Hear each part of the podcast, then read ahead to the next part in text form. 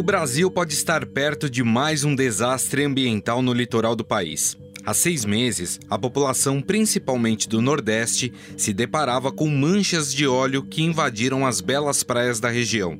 Após um esforço da população que arregaçou as mangas e passou a limpar a sujeira, o problema diminuiu. As primeiras manchas de óleo surgiram em agosto do ano passado. Com o tempo, as notificações se acumularam. O óleo atingiu os arrecifes da praia de Muro Alto e Ipojuca, litoral sul de Pernambuco. As manchas atingiram pelo menos quatro praias de Porto Seguro, na costa do descobrimento. O Ibama afirma que mais de mil localidades foram atingidas desde 30 de agosto de 2019.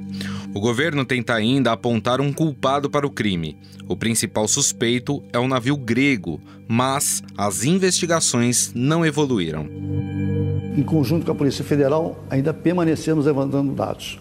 O suspeito não quer dizer indiciado. Nós estamos na fase ainda de apuração dos dados. Temos com alguma dificuldade de obtenção de documentos em função de acordos internacionais onde o navio atraca para nós fazermos devidas investigações. Sem dia para terminar, nem ano, nem século. Agora, uma nova ameaça está surgindo com o navio MV Stella Banner, que transporta minério de ferro da empresa Vale e pode naufragar no mar do Maranhão. A embarcação encalhou a 5 quilômetros da encosta brasileira e já apresenta vazamento de óleo combustível. O destino do navio era o porto de Qingdao, na China, onde deveria chegar entre os dias 4 e 5 de abril. Por meio de nota já divulgada, a Marinha declarou que as causas do acidente ainda não foram identificadas.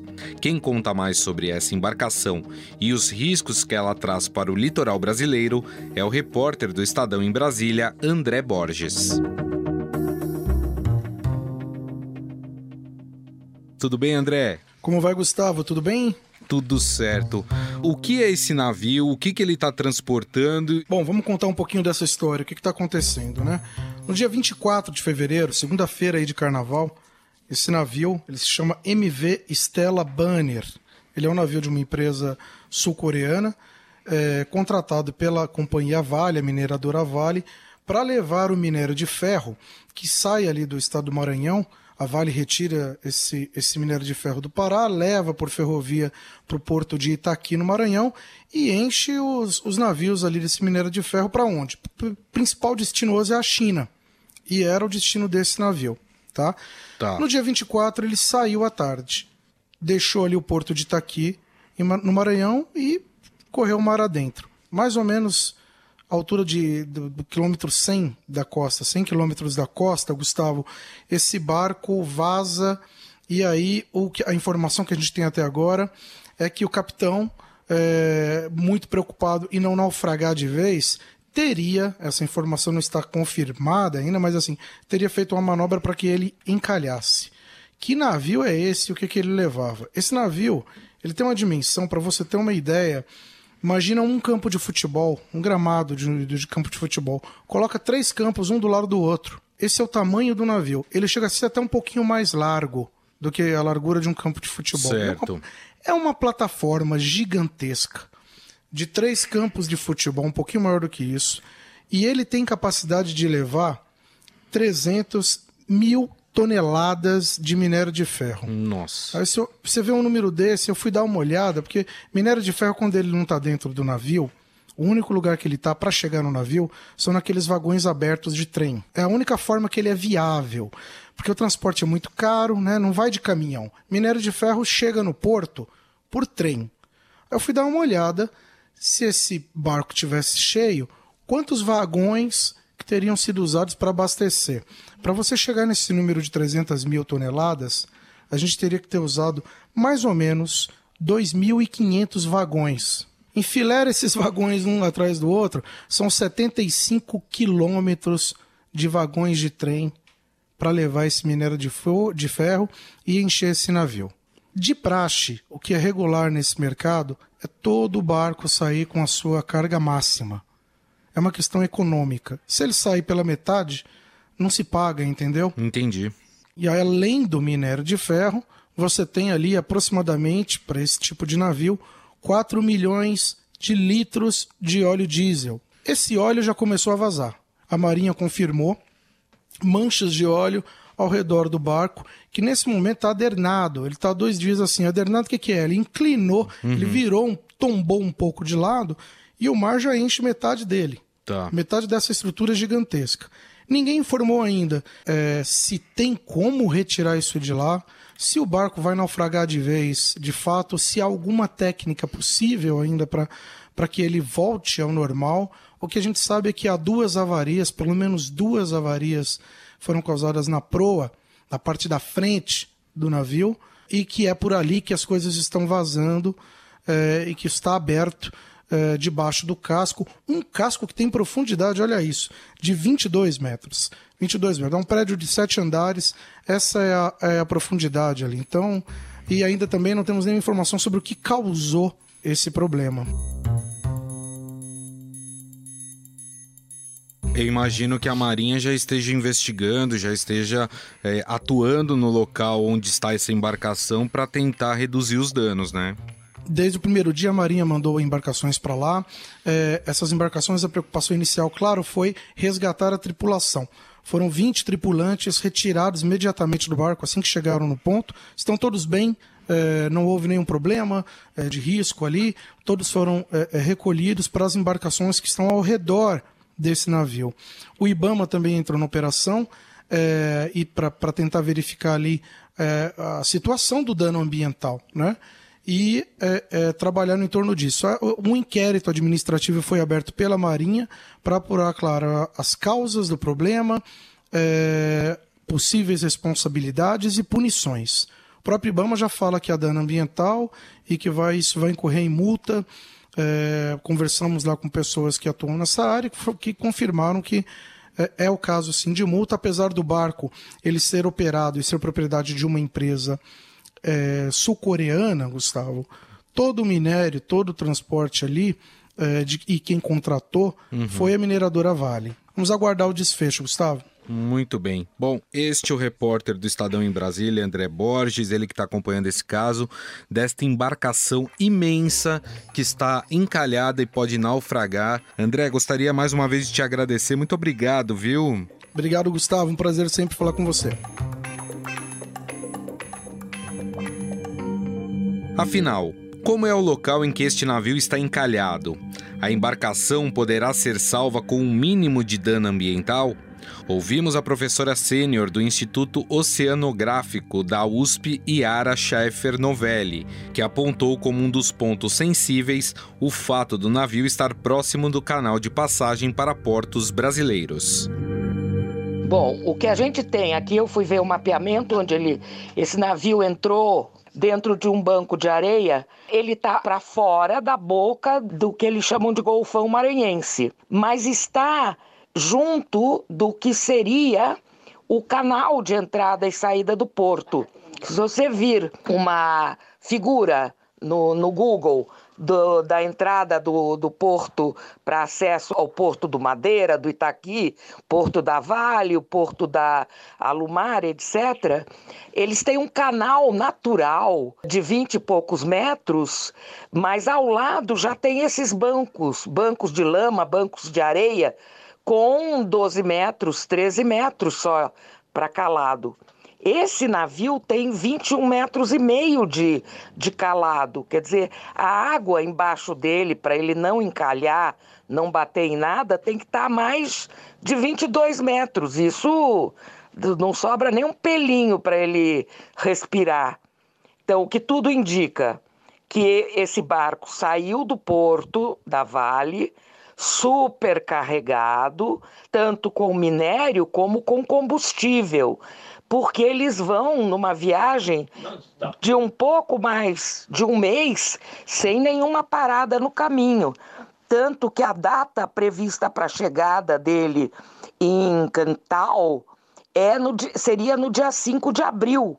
Ele ia direto de São Luís para esse lugar, na, esse porto na China, e só ia chegar lá no dia 5 de abril. Então, o combustível dele, carregamento, também é total. Então, com carga de minério total, carga de combustível total, o navio devia estar tá nesses 21,50 aí estourando. E ele deve ter, na saída do, do porto da Vale, deve ter sido levado lá para fora por o pessoal da, da praticagem do porto.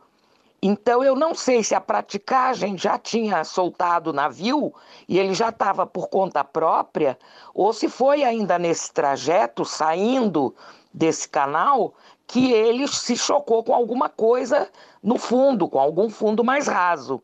E aí que o comandante descreve que ele está suspeita de fissura no casco, por onde estaria entrando água em alguns dos locais onde ele tem o acondicionado, depositado minério, que é a carga dele. E aí ah, com marés daquela amplitude que tem lá, de 5, 6 metros de altura, então, se a maré está alta, é mais 6 metros, se a maré está baixa, é menos 6 metros. Então, o, esse navio estava nos limites dos limites dos limites. Esbarrou em alguma coisa no fundo, porque não existe pedra que boia, esbarrou em alguma coisa no fundo, raspou o casco, fez a fissura e ele percebeu que estava entrando água nos compartimentos dele de carga. Imediatamente, o comando do porto disse: procure um baixio para você se uh, encalhar. Ele, um navio imenso, um dos maiores dessa categoria para carga de minério, esse navio imenso tem um único motor, com um único hélice. Então você imagina a inércia desse barco andando para frente, nesse caso, tendo que fazer alguma manobra para se enterrar, encalhar num, num banco de areia. E pelo jeito que ele se encontra, no local que ele se encontra, é possível fazer o salvamento desse navio com danos mínimos aí para o meio ambiente? O valor em minério de ferro que está dentro desse navio, eles vão fazer qualquer coisa para tentar salvar. Vai ser primeiro o minério de ferro e depois o óleo, com certeza, com certeza. Eles já contrataram uma empresa que chama Ardent para salvatagem. Essa salvatagem inclui desde a possibilidade de remover a embarcação da, da onde ela está, completa, até remover aos pedaços, para não deixar um casco sossobrado, uma embarcação morta, numa área que é vizinha do canal de entrada de um porto extremamente importante, internacionalmente importante, como a entrada do porto, dos portos da ilha de São Luís. O problema nessas condições de maré e de mar aberto, com correntezas que chegam a seis nós de velocidade, é a remoção do minério desses tanques. Mais nada é impossível. Quer dizer, a tecnologia está aí, é possível que essa empresa de salvatagem tenha suas técnicas de possibilidade de remover o, toda a carga que o navio está carregando. O que eu posso dizer da minha experiência é que as, a corrente costeira aí vai paralela à costa, em direção ao norte. Em direção ao norte, essa corrente com velocidade média de, que pode chegar a seis nós de velocidade, isso é bastante, nenhuma âncora de navio aguentaria. Quer dizer, se ele não tivesse encalhado, tivesse ancorado, também não ia parar, porque não tem âncora que segure um barco com essa tonelagem e carregado desse jeito diante dessa correnteza. Muito bem. Tanto o óleo que está vazando e está sendo dispersado por meio dessa correnteza em direção a noroeste, que é o paralelo à costa brasileira, vai alcançar o litoral das reentrâncias maranhenses, reentrâncias paraenses e temos também os baixios do mestre Álvaro e o parcel Manuel Luiz. O parcel Manuel Luiz é um parque estadual marinho do Maranhão, é um sítio Ramsar também, local de extrema biodiversidade. E os baixinhos do mestre Álvaro também, altíssima biodiversidade, importância ecológica, eu diria, né? Para todo o sistema costeiro daí. Essa área onde o navio também está encalhado é uma área que dá o que eles chamam de camarão vermelho, a grande pesca comercial do camarão vermelho nesse trecho do litoral do Maranhão. Já a questão do óleo, tanto o óleo diesel quanto o óleo bunker que ele também está carregando, esses óleos é o meu grande medo, minha grande preocupação, eu diria, que eles venham a usar dispersante químico nesse óleo. E com o dispersante químico, esse óleo afunda. Ao afundar, ele vai ser levado, vai ser dispersado, muito parecido com o que aconteceu recentemente com as tais manchas órfãs de óleo, vai ser dispersado pela meia água. Também vai atingir a linha de costa, também vai atingir os bancos de camarão vermelho. Nós conversamos com a professora sênior do Instituto Oceanográfico da USP, Yara Schaeffer Novelli. Professora, muito obrigado pela atenção. Grande abraço e eu agradeço muito. Uma das preocupações apresentadas pela professora do Instituto Oceanográfico da USP, Yara Schaeffer Novelli, é em relação à preservação da biota marinha, com o vazamento do óleo e do minério de ferro. Fomos atrás do pesquisador do Centro de Biologia Marinha da USP, Ronaldo Francini Filho, que alertou para o aumento da toxicidade da água, provocando consequências em cascata ao ecossistema do local. Com relação à contaminação pelo ferro, o ferro ele é, serve como nutriente para micro-organismos, principalmente cianobactérias, né, que são tóxicas para uma série de organismos marinhos. Né? Então, né, a gente tem alguns trabalhos mostrando que a tragédia de Mariana, por exemplo, levou a um aumento na quantidade de, na concentração de ferro, né, na, na porção marinha ali na costa do norte do Espírito Santo e que isso causou uma proliferação aí de é, cianobactérias que tem um metabolismo que é, é favorecido pelo aumento na concentração de ferro. Então a gente teria aí consequências em cascata para o ecossistema como um todo. Com relação ao diesel, que são 4 milhões de litros, a gente teria então um cenário muito mais é, drástico, porque o diesel ele é extremamente tóxico para uma série de organismos, né? tem uma fração volátil que vai ser perdida para a atmosfera isso depende muito do tipo de diesel também que está dentro no, do navio, então essa é uma, essa é uma informação importante para que seja compartilhada o quanto antes aí com a sociedade. É, uma parte desse diesel pode ser incorporada aí a, aos sedimentos, né? E a posição do navio também é importante, então essa posição geográfica exata seria importante de ser obtida, uma vez que na região do, do naufrágio do navio é, ocorrem mais ao norte e a oeste ocorrem formações recifais, né? A gente tem ali na proximidade do naufrágio, a 180 quilômetros da costa do Maranhão, o Parcel de Manuel Luiz, que é uma, um parque estadual extremamente importante, com uma biodiversidade pujante. E na porção oeste a gente tem ali o Recife do Amazonas e a costa norte do Brasil, que é dominada por manguezais, né? Então, é, caso esse é, derramamento de diesel ele seja continuado e toda essa quantidade de diesel realmente seja injetada no ambiente, então a gente teria aí que fazer uma avaliação da, do potencial de dispersão desse diesel. Isso depende muito das características do combustível em si as correntes na região elas correm predominantemente de leste para oeste, né? Então, a posição geográfica exata do navio é um, uma informação importante para que a gente possa fazer uma avaliação rápida aí do impacto potencial, né? Saber o que, que tem exatamente ali embaixo do navio é uma região ainda muito mal estudada, a região norte do Brasil, e a gente tem, infelizmente, uma condição oceanográfica bastante favorável para a dispersão aí de óleo. A gente tem um hidrodinamismo muito grande nessa região, com correntes muito fortes e uma variação, uma amplitude de maré muito grande, a maior amplitude de maré aí no Brasil todo.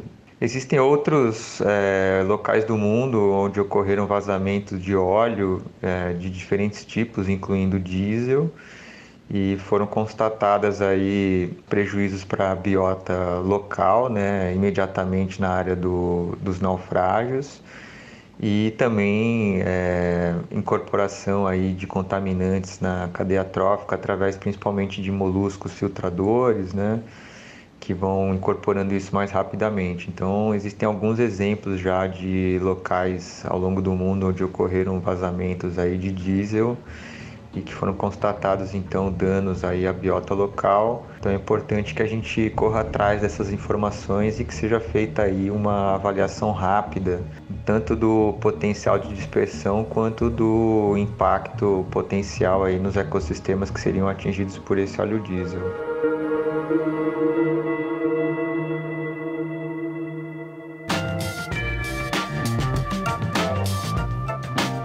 O Estadão Notícias desta sexta-feira vai ficando por aqui. Contou com apresentação e produção minha, Gustavo Lopes, e montagem de Nelson Volter. O diretor de jornalismo do Grupo Estado é João Fábio Caminoto. Mande seu comentário e sugestão para o e-mail podcast@estadão.com. Um abraço e até mais. Estadão Notícias.